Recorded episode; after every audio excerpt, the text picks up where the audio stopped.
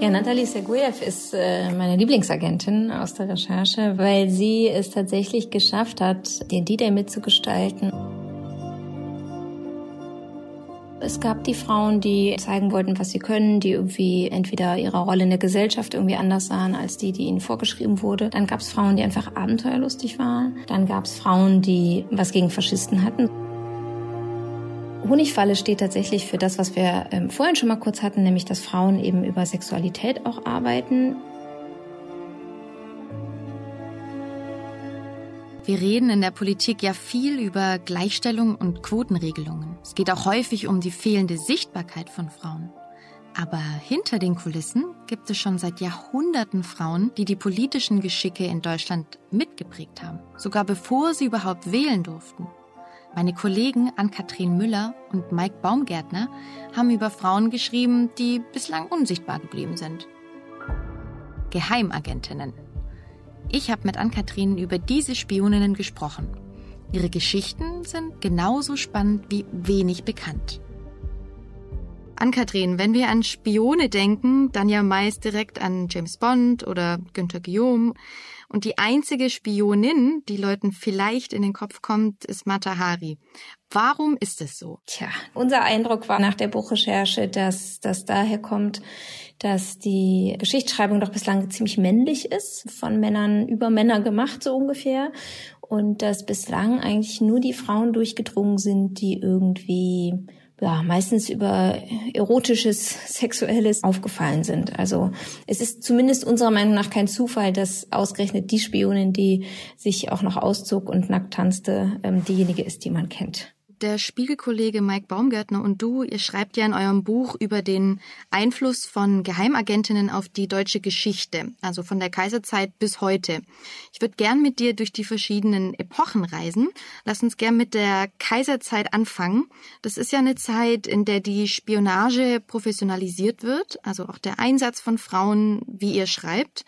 Und es ist aber auch eine Zeit, in der die Rolle, die Frauen gesellschaftlich zugedacht ist, sie daran hindert, gleichberechtigt als Agentinnen zu arbeiten. Inwiefern denn? Also man kann ganz deutlich sehen, dass Frauen entweder sehr, sehr hartnäckig sein mussten damals, um äh, das machen zu können, oder dass sie eben aktiv genommen wurden für die, ich sage jetzt mal, Waffen einer Frau.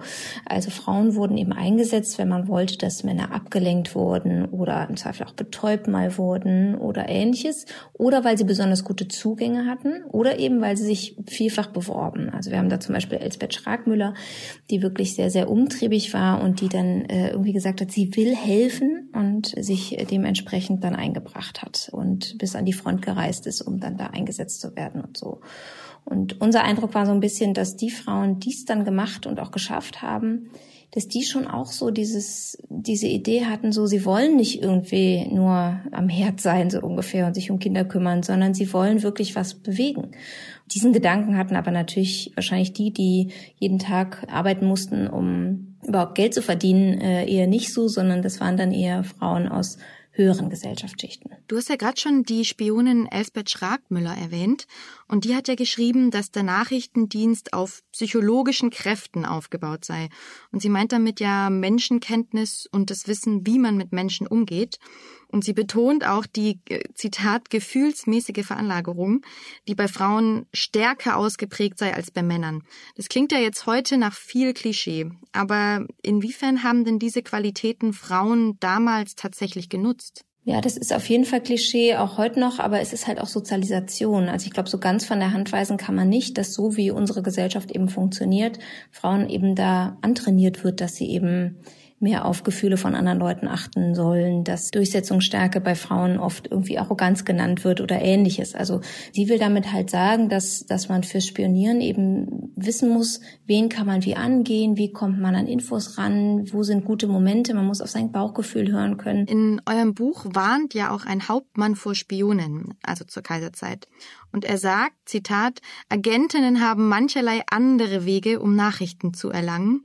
Man ahnt ja schon, worauf er abzielt. Du hast ja gerade auch schon von den sogenannten Waffen der Frau gesprochen. Aber welche Wege meint er denn konkret? Also wir hatten verschiedenes. Wir hatten Frauen, die äh, quasi Männern schöne Augen gemacht haben und sie bezirzt haben, äh, quasi klassisch, um sie zu überreden, ihnen Dokumente zu geben. Wir hatten Frauen, die, weil sie einfach schön waren, laut den Männern, um die es ging, es geschafft haben, dass die Männer sich Affären erhofft haben und sie deswegen diesen Frauen halfen. Wir haben gesehen, dass teilweise Prostituierte dafür bezahlt wurden, bestimmte Männer eine gewisse Zeit abzulenken oder eben so zu tun, als seien sie Prostituierte, also in dem Fall dann wieder Agentinnen oder Zuträgerinnen. Und welche Vorteile hatte das Frausein als Spionin in der Kaiserzeit? In der Kaiserzeit ist schon auch sehr deutlich, wie wenig Frauen zugetraut wurde. Also, dass man wirklich sie ständig unterschätzt hat, dass sie das anwenden konnten und eben man ihnen nicht zugetraut hat, dass sie dann wirklich da zum Gegner rennen und diese Informationen irgendwie sich so gut merken können und ähnliches. Du meintest ja gerade, dass die Frauen oder viele von den Frauen unterschätzt wurden. Die Spioninnen, die es geschafft haben, das für sich zu nutzen, die haben also davon profitiert, dass sie unterschätzt wurden. Ja, auch wenn es sie, glaube ich, teilweise frustriert hat, haben sie es auf jeden Fall auch nutzen können für sich, dass sie eben von, von Männern nicht für ganz vollgenommen wurden und deswegen auch unter der Hand äh, mehr mitbekommen haben, als äh, ihnen wahrscheinlich zugetraut wurde. Könntest du dir denn vorstellen, in der Kaiserzeit eine Spionin gewesen zu sein? ich kann mir ehrlicherweise trotz all der Recherchen, die wir in historischem Material gemacht haben, äh, nicht mal so richtig vorstellen, überhaupt in der Kaiserzeit zu leben. Aber es ist auf jeden Fall interessant, wie Frauen, das kann man eigentlich nicht so viel betonen, wie Frauen wirklich versucht haben, über dieses Feld, weil sie eben nicht Soldatinnen sein konnten, weil sie nicht Politikerinnen sein konnten, weil es noch nicht mal Wahlrecht gab und so weiter, haben sie eben über dieses Feld, hatten sie die Möglichkeit, was beizutragen, was wirklich genuin wichtig war und politisch wichtig war. Und ähm, weil es aber im Verborgenen stattfand, eben auch als Frau. Springen wir in die Zeit der Weimarer Republik. Das war ja die erste Demokratie in Deutschland und so neu die Staatsform auch ist, so fragil war sie auch. Und eine wichtige Spionin der Weimarer Republik war Alvine Brusis. Und er schreibt über sie, Zitat, sie horcht Offiziere aus bei Wein, Schnaps und Tanz, geht sogar mit ihnen ins Bett, um an militärische Informationen zu kommen. Vertrauten Verkehr nennt man das zu der Zeit, zumindest in Gerichtsurteilen. Jetzt möchte man natürlich wissen, wie häufig kam es denn vor, dass Spioninnen mit Männern geschlafen haben, um an Informationen zu kommen? Das lag äh, zum Teil daran, wer die Frauen eingesetzt hat und zum Teil auch an den Frauen. Also es ist jetzt auch mitnichten so, dass die das alle machen mussten. Aber in dem Fall hat sich Frau Brusis eben entschieden, dass das für sie ein Weg ist, zumindest um Männer kennenzulernen und rauszufinden, ob die interessant sind für ihre Zwecke. Sie war aber auch so offensichtlich ganz interessiert an äh, Liebesabenteuern, wie man das auch teilweise damals noch nannte. Und von daher war das, glaube ich, jetzt nicht komplett gegen ihren, ihren Willen sozusagen. Alwine Brusis war ja nicht die einzige Spionin in der Weimarer Republik. Es gab ja auch andere, die Geheimnisse verraten haben an die Nachrichtendienste, zum Beispiel in England, Frankreich, Russland oder Polen. Was waren denn ihre Motive? Es gab die Frauen, die ähnlich wie im Kaiserreich eben zeigen wollten, was sie können, die irgendwie entweder ihre Rolle in der Gesellschaft irgendwie anders sahen als die, die ihnen vorgeschrieben wurde. Dann gab es Frauen, die einfach abenteuerlustig waren. Dann gab es Frauen, die was gegen Faschisten hatten, so wie zum Beispiel Alvine Brusis. Also sie hat sich sehr umgetan, um eben gegen äh, Frühfaschisten vorzugehen, die eben äh, Lust hatten, das alte Reich wiederzubekommen, beziehungsweise dann im Zweifel äh, das dritte Reich. Und sie hat ja auch sehr geschickt dann zum Beispiel äh, eine Lüge erzählt, sich ausgedacht, war dann eben äh, bei einer dieser Organisationen und hat dann behauptet, ja, mir wurde in einer Kneipe, auch deswegen musste man in Kneipen sitzen, ein Portemonnaie gestohlen und ähm, angeblich von einem ihrer äh, Leute hier und hat sich die dann quasi alle zeigen lassen und hatte dann alle Namen und Gesichter vor Augen. Super smart. Und konnte dann eben zurück zu ihrem Auftraggeber, den Franzosen, gehen und sagen, hier, die und die und die arbeiten da oder sind da Teil dieser Vereinigung und so und so kann ich die un ungefähr skizzieren. Also da war das die Motivation, dass sie eben sozusagen den Franzosen helfen wollte und auch nicht wollte, dass die Deutschen wieder stärker werden oder ein Reich bilden können.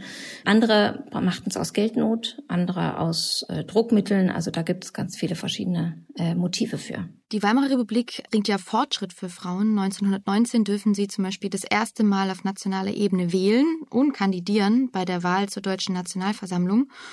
Und trotzdem leben ja viele Frauen nicht gleichberechtigt. Also ihr betont ja die großen Unterschiede, die es gibt zwischen Stadt und Land und auch verschiedener gesellschaftlicher Schichten. Und ihr schreibt, dass es aber viele Frauen verstehen, das gesellschaftliche Rollenbild der Zeit für sich zu nutzen. Was heißt es?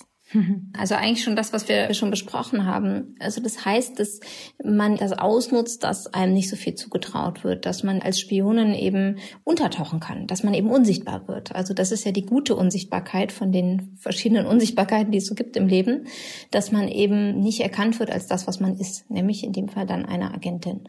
Und ähm, das haben die dann für sich genutzt und gleichzeitig hat das sie schon auch beeinflusst, dass es eben diese Frauenbewegung da gab, die versucht hat und auch zum Teil erfolgreich war, eben das Wahlrecht hinzubekommen und so weiter, dass man eben gemerkt hat, ah, okay, Frauen, äh, die das wollen, die kann man äh, ruhig smart einsetzen. War dann also die Tätigkeit als Spionin für diese Frauen möglicherweise auch ein Weg, um ja mehr Selbstbestimmtheit zu kriegen? Auf jeden Fall. Also die Frauen, die wir gefunden haben in den Akten, die waren auch zum großen Teil, muss man sagen, eigentlich ähm, daran interessiert, eine Rolle zu spielen und wurden dann aber zum Beispiel auch von, wenn sie dann ertappt wurden, zum Beispiel von Richtern oder so, kann man auch diesen Urteilen anlesen, dass die Richter sozusagen doppelt empört sind, dass da nicht nur jemand Landesverrat begangen hat, sondern eben sogar eine Frau Landesverrat begangen hat. Und man hat sie auch teilweise mildern, teilweise eben verstärkt, also je nachdem, wie ein Richter darauf geblickt hat, eben verurteilt im Sinne von, Ne, die konnte nicht anders oder die hätte es recht anders gekonnt, weil die sanfte Natur einer Frau sollte nicht so sein. Man hat auch sozusagen dieses, ja, Frauen leiden ja an Hysterie, an Lügensucht, äh, also all diese klischeehaften Vorurteile, die wurden dann herangezogen, um zu sagen, ja, bei der muss man besonders aufpassen, die ist nicht zurechnungsfähig, so ungefähr. Ann-Kathrin, lass uns Spionen in der Zeit des Nationalsozialismus anschauen. Hitler ist ja mit seiner NSDAP an der Macht und Nazi-Deutschland überfällt Polen und damit bricht dann 1939 der Zweite Weltkrieg aus. Und ein Wendepunkt des Krieges ist ja der D-Day, also der Tag, an dem die Alliierten 1944 in der französischen Normandie landen. Und damit beginnt ja dann auch die Befreiung von Frankreich und Westeuropa von der Nazi-Herrschaft. Das Ganze war ja auch eine gewaltige Militäroperation, die gut vorbereitet werden musste. Und ihr beschreibt in eurem Buch, wie wichtig die Funksprüche der französischen Doppelagentin Natalia Sergeev für das Gelingen der Landung war. Erzähl uns von ihr. Wer war sie? Ja, Natalie Sergeev ist äh, meine Lieblingsagentin aus der Recherche, weil sie... Ah, nach der wollte ich dich eh noch fragen. weil sie es tatsächlich geschafft hat, den D-Day mitzugestalten. Und zwar insofern, als dass sie ohnehin schon so eine spannende Frau war, weil sie für die Zeit äh, total ungewöhnlich ähm, abenteuerlustig war und auch wahnsinnig mutig war und zum Beispiel allein von Paris nach Warschau gelaufen ist, zu Fuß. Und äh, sie war Journalistin, sie war Malerin, sie wollte sich inspirieren lassen und ging dann irgendwie diesen kilometerlangen ähm, Fußmarsch an, hat ihn auch geschafft, hat danach eine riesige Radtour gemacht und so weiter. Also sie war eh schon besonders und weil sie so besonders war, gab es auch viele Zeitungsberichte über sie und ähm, sie wurde sogar von einem deutschen Abwehragenten angesprochen, ob sie nicht für die Deutschen arbeiten möge. Jetzt ist es so, Serguev äh, ist eigentlich Russin, kam aber mit fünf Jahren äh, nach Paris mit ihren Eltern und ihrer Schwester und hat dann sich sozusagen ja sehr französisch gefühlt offensichtlich und ähm, fand es mit den Nazis nicht so dolle, weil die haben ihr Paris besetzt und sie konnte mit denen nicht so richtig viel anfangen. Logischerweise, sie war eine alleinstehende Frau, die irgendwie Lust auf Abenteuer hat, da kann man irgendwie nicht so viel damit anfangen, wie die Nazis auf Frauen geblickt haben. Äh, also offensichtlich hat sie sich kein Leben als Heimchen am Herd vorstellen können und das war sicherlich einer der Hauptgründe, warum sie da gegen die Nazis war. Hat sich das aber nicht anmerken lassen, hat auf einer ihrer Reisen auch Hermann Göring, Hitlers rechte Hand, interviewt und dem Interview liest man jetzt auch nicht an, dass sie die ganz schrecklich fand oder so, sondern eher ähm, einfach beschreibend. Und Entschuldige, dass ich dich unterbreche, aber wie wurde sie dann zur Spionin? Dann war sie auf einer Radtour, die sie bis nach äh, Vietnam führen sollte und war in Aleppo angekommen, als die Deutschen dann Frankreich äh, oder große Teile Frankreichs besetzten. Und das fand sie äh, ganz fürchterlich, hat ihre Radreise unterbrochen und hat nachts, äh, hat dann in Beirut eine Ausbildung zur Krankenschwester gemacht und lag nachts im Bett und hat sich überlegt, was kann ich machen. Und hatte dann einen Plan, den sie selber für ein bisschen ähm, fast bescheuert hielt und gesagt hat, okay, das ist wagemutig, Aber sie hat es dann versucht, sie ist zurück, hat den Deutschen äh, angesprochen, der in Paris auch war, und äh, hat ihm gesagt, ja, ich würde jetzt doch für euch arbeiten. Und hat sich von der deutschen Abwehr ausbilden lassen. Geheime Tinte, Funken, all diese Dinge, die man braucht in der Zeit als Agentin. Und dann war sie in England, beziehungsweise in Gibraltar, worüber man reisen musste, um damals dahin zu kommen. Und hat dann aber dem englischen sozusagen Konsulatsbeamten gesagt, dass sie für die Engländer spionieren will. Und der konnte sein Glück kaum fassen und dann hat man sie natürlich getestet und dann hat man aber herausgefunden, sie meint es ernst, die Deutschen vertrauen ihr, sie ist das perfekte Mittel oder Werkzeug fast, um den Deutschen falsche Infos zu geben. Ihr Deckname bei den Engländern war dann Treasure, also ihr Schatz. Und ihr Chef hat auch mal über sie gesagt, dass sie mehr wert sei als eine Panzerdivision. Und das sollte sich bewahrheiten, denn tatsächlich hat sie den Deutschen dann immer wieder rübergefunkt, wo die Alliierten angeblich anlanden werden. Und zwar nicht da, wo der D-Day dann wirklich stattfand, sondern weiter. Da haben dann die Deutschen, die haben es offensichtlich geglaubt, da haben sie nämlich ihren Atlantikwall äh, auch weiter ausgestattet und sozusagen kräftiger gemacht. Die Alliierten konnten dann äh, erfolgreich anlanden, viele Kilometer weiter weg. Und das geht eben auch auf sie zurück. Und trotzdem kennt sie keiner. Und das fanden wir irgendwie doof. Und deswegen haben wir ihre Geschichte so aufgeschrieben. Und deswegen finde ich sie so spannend. Ihr schreibt ja auch, dass die Deutschen durchaus vorsichtig waren. Wie kann es denn sein, dass sie nie aufgeflogen ist als Doppelagentin bei den Deutschen? Ja, offensichtlich hatte sie die Deutschen ihrem Bann. Es kann auch damit zu tun haben, dass sie ihrem Agentenführer einmal sehr geholfen hat. Der hatte nämlich eine Affäre mit seiner Assistentin und hatte Sorge, dass diese ihn betrügt. Und dann hat sie für ihn quasi spioniert und konnte ihn beruhigen. Nein, nein, die ist dir treu. Und daraufhin hatte sie, glaube ich, vollends sein Vertrauen äh, gewonnen. Ähm, und vielleicht auch da, Nazi-Ideologie, haben sie ihr nicht zugetraut, dass sie, wenn sie schon überhaupt lernt zu spionieren, dann auch noch doppelt spionieren kann. Was würdest du sagen? Was fasziniert dich an ihr am meisten? Ach, sie hat einfach eine wahnsinnig ungewöhnliche Biografie für die Zeit, hat äh, wahnsinnig viel alleine und scheinbar ohne Angst gemacht. Es gibt auch ein Tagebuch von ihr, was wir gefunden haben, antiquarisch. Und da schreibt sie eben so, dass sie dann auch mal ins Gefängnis kam, drei Tage, nicht wegen ihrer Spionage, sondern bei einer ihrer Reisen. Da ist sie nämlich einfach mal so, als sie in Deutschland war, in den Reichstag äh, damals reinspaziert und hätte da gar nicht reingesollt. Und dann kam sie ins Gefängnis und dann schreibt sie irgendwie danach so, ja, es waren die spannendsten drei Tage meines Lebens. Sie hätte da auch ein paar Wandmalereien hinterlassen und äh, hätte auch noch mal irgendwie eine warme Dusche gehabt, so in etwa. Also einfach eine, ein, eine, ein Blick auf das Leben, der so sehr wahnsinnig ähm, offen und irgendwie auch ein bisschen spielerisch fast ist. Und dann aber auch ähm, bisschen starkköpfig. Also ähm, ja, einfach spannende Frau. Verdient eigentlich noch mehr als, als unser Kapitel. Springen wir in die Nachkriegszeit. Deutschland ist ja seit 1949 in zwei Staaten geteilt.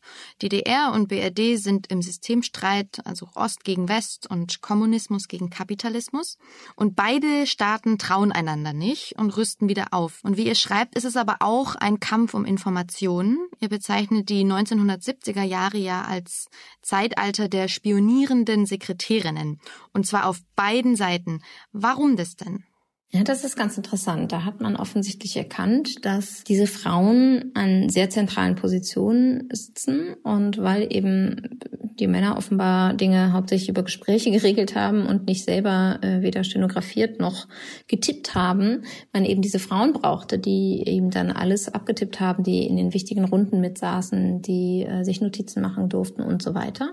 Und so hat man das auf beiden Seiten genutzt. Und die Stasi hat das in einer besonders extremen Form gemacht, hat, denn die hat es so gemacht, dass sie nicht nur Sekretärinnen im Westen gesucht hat, sondern Sekretärinnen, die alleinstehend sind. Und da haben sie dann einen äh, sozusagen ähnlich alten Agenten hingeschickt und der hat diese Frauen dann quasi zufällig kennengelernt und hat sie dann angeflirtet und mit Geschenken überschüttet und alles gemacht, was irgendwie dazu führt, dass man eine Beziehung eingeht.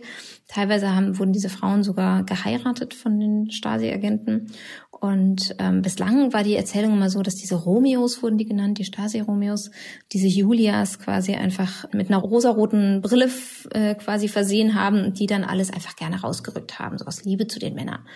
Da haben wir uns auch die Akten äh, sehr genau angeguckt und das kann man so ehrlicherweise nicht halten. Also das mag es gegeben haben. Heute gibt es natürlich viel mehr technische Möglichkeiten, um zu spionieren und dadurch gibt es aber auch vielfältigere Sicherheitsbedrohungen. Social Media wird zum Beispiel immer wichtiger im Spionagegeschäft betrifft, wie ihr schreibt.